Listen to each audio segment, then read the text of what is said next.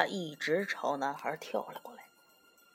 男孩看了看赶尸人，有点紧张的低低叫了一声：“朱师傅。”赶尸人皱着眉头，轻轻摇了摇头，好像不让男孩干扰他。男孩不敢再叫他了，他紧紧盯住那个越来越近的老头。这老头突然就停在了男孩面前不动了。他穿着一双难看的草鞋，几乎挨着男孩的脚。男孩盯着他苍白的脸，把脚朝后缩了缩。随着赶尸人的咒语，老头又调转方向，朝大门后面跳了过去。终于，他跳进了左侧的大门后面，和那一男一女两具死尸并排站在了一起。就这样。那些鞋子里头又多了一双草鞋。终于，赶尸人的巫术停止了。他缓缓睁开困倦的眼睛，看了看大门。朱师傅，你你还能把他救活吗？赶尸人的脸上浮现出一丝恶毒的表情。人死如灯灭，你还想看吗？男孩一惊，现在院子里只剩下他们两个人了。赶尸人总不会把他自己也变成僵尸吧？哦不，我不想看了。哼，到了上古以后，你还可以找我。我会让你见识更多稀奇古怪的事。您是哪儿的人呢？上古人。可是，我到哪儿找您呢？我就住在火葬场后边。你说过你爷爷在重庆。我父亲带我闯到黔东，他死了后，我又跑到了湘西。好，师傅，我一定去找你。好啊，我等你。师傅，你们这一行太神秘了，外人都不晓得内情。那些死人的家属是怎么找到你们的？你要留意才会发现，在一些偏僻的胡同里。有的人家挂着三角形的杏黄小旗，上面写着“祝由科”，哼，那就是了。不过，那往往只是个联络点儿。通过那户人家的主人，才有可能和赶尸的人接头啊。祝由科是什么意思？就是古代巫医专科，我们一直沿用着。太巧了，怎么了？哦，我偷过一具尸体，那个死者就叫祝由客。真的，真的，真的，我偷过那尸体，多数都在野坟里偷的。反正没姓没名的也没人管，只有这一句。我是在一家祖坟里偷的，有墓碑，上面写着“祝由科之墓”。这个时候，院子里的臭味似乎越来越浓了。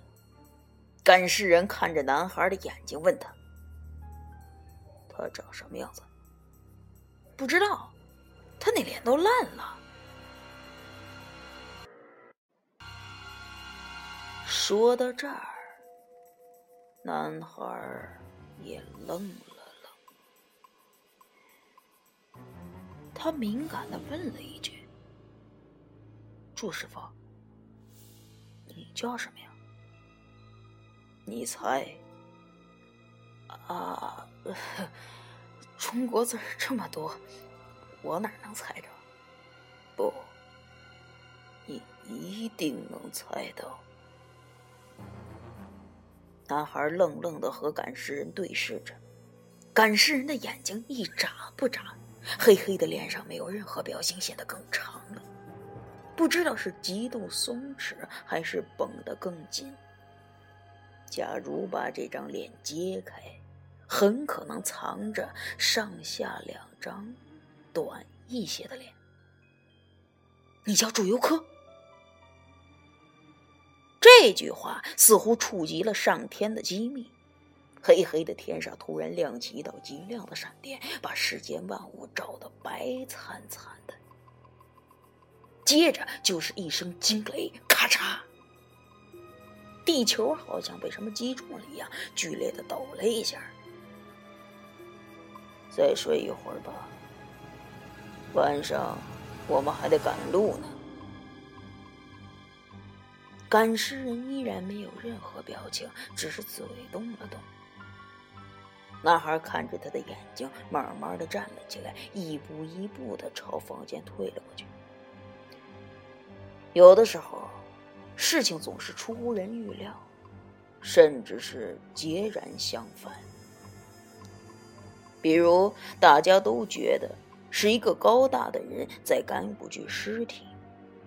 这大家很可能包括那个女房东、那个老头你我，甚至还包括那个男孩可是，也许事情根本就不是这样。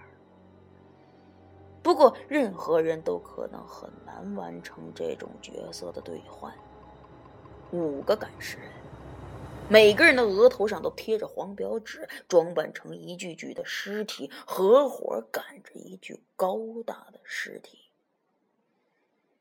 那么这样的话，事情从刚开始就埋伏着一个问题，那就是赶尸人走在前面，那怎么赶尸？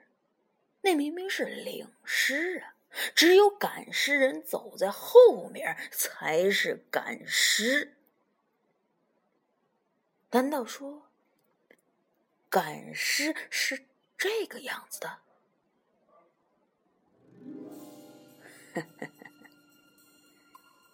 没有人亲眼见过，谁也说不是这个样子，谁也不会说是这个样子。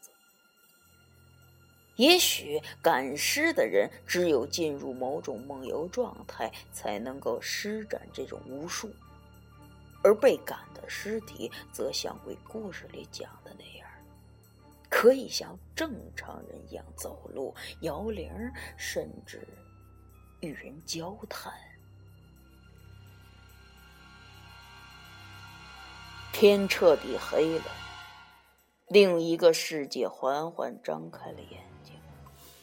祝由科换上深蓝色的道袍，走出房门，要上路了。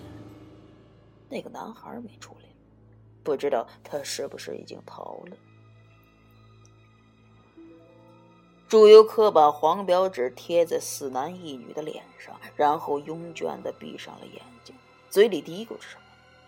这个时候，这四男一女剧烈的抖动了起来，接着一个一个的跳出来，站成了一队。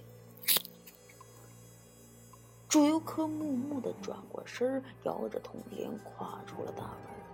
这四男一女呢，就尾随着他，一个一个顺利的跳出门槛不知道是前面的牵着后面的，还是后面的赶着前面的，反正这诡异的队伍就又开始继续赶路了。我之所以不再叫他们死尸，是因为。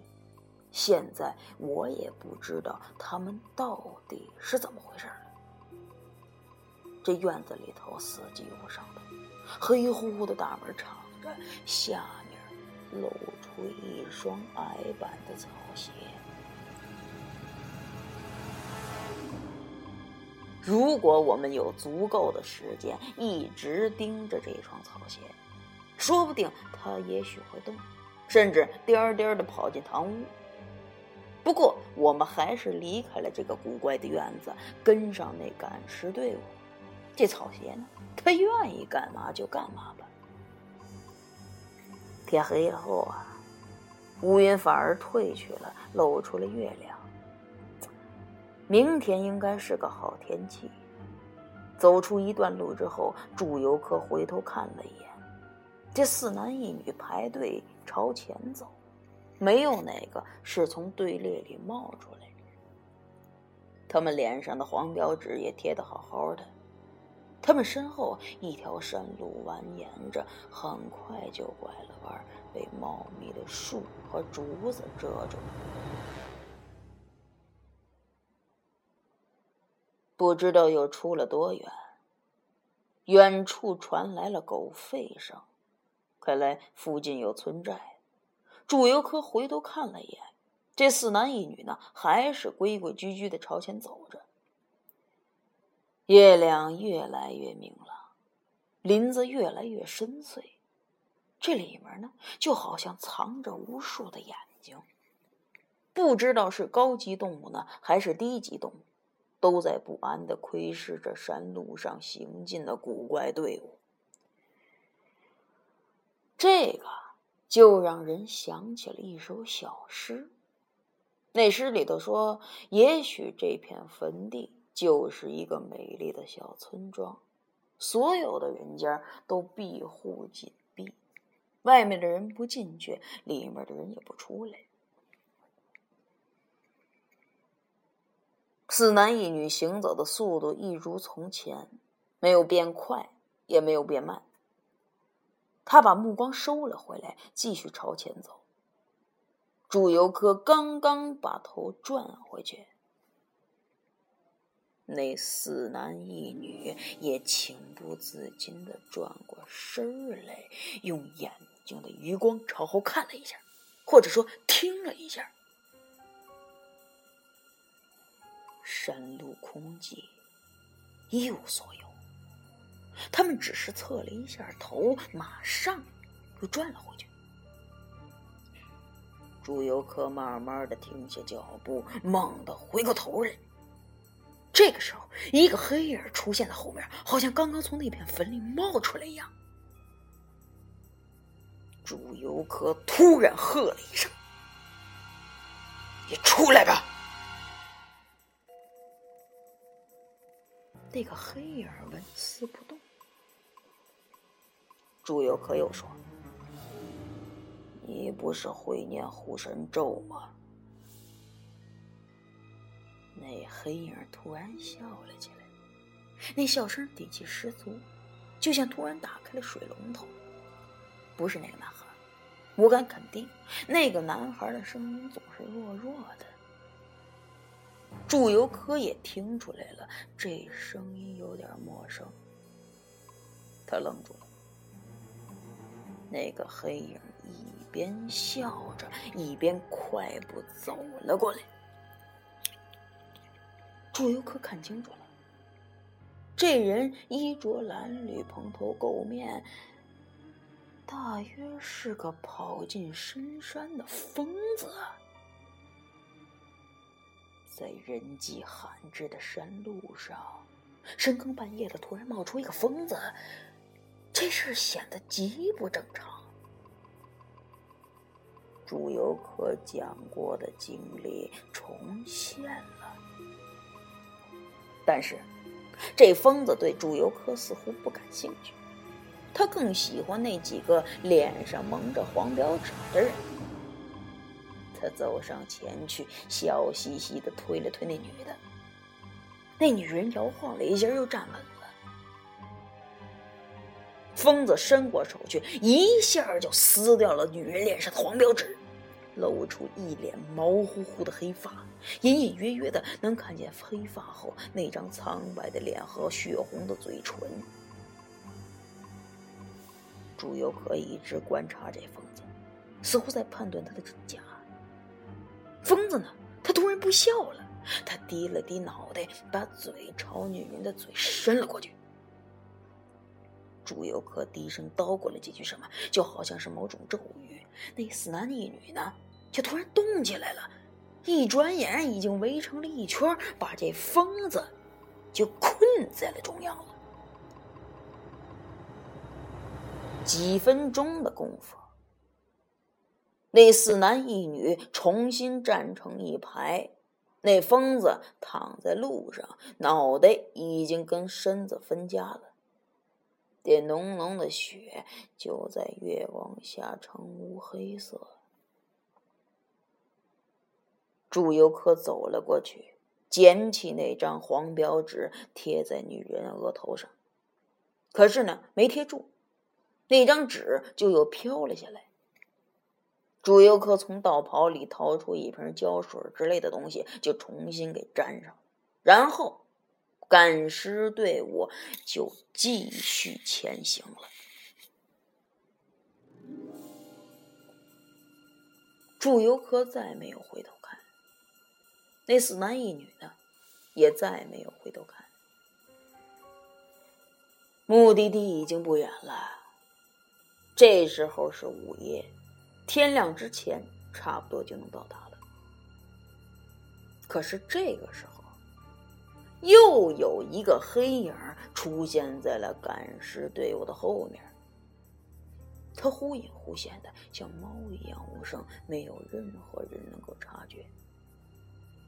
的确，他是永远甩不掉的。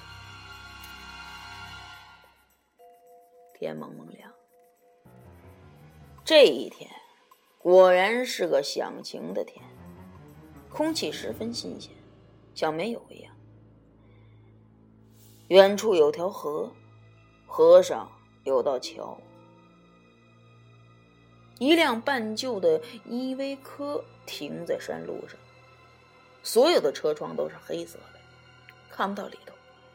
祝由科直接走到车门前，收起铜铃，哗的一声就拉开了车门。回头说：“对，到了啊！”四男一女纷纷摘掉了高筒毡帽，撕掉脸上的黄表纸，露出了炯炯闪光的眼睛。他们一个一个敏捷的钻进了车里头。朱由科四处看了看，最后一个钻了进去，哗的一声，车门又关上。这个时候。一些轻型防弹钢盔从附近的草丛里冒了出来，他们灵巧的跑动着，很快就包围了这辆戴着墨镜的车。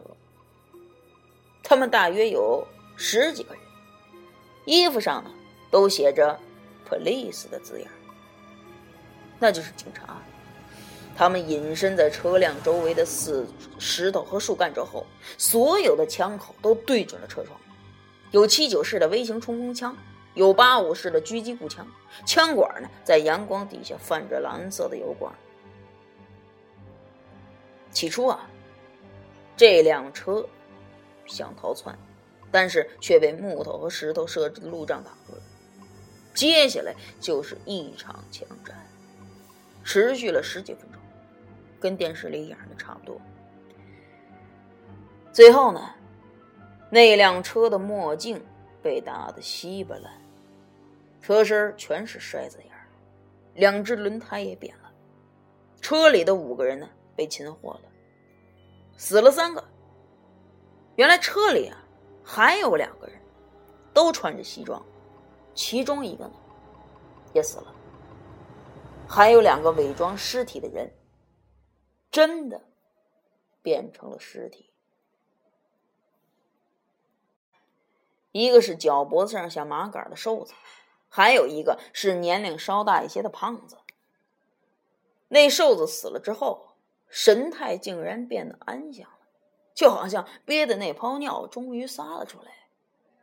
而那个脸部表情木然的胖子却微微皱起了眉头，他那眉心上有一个黑乎乎的蛋。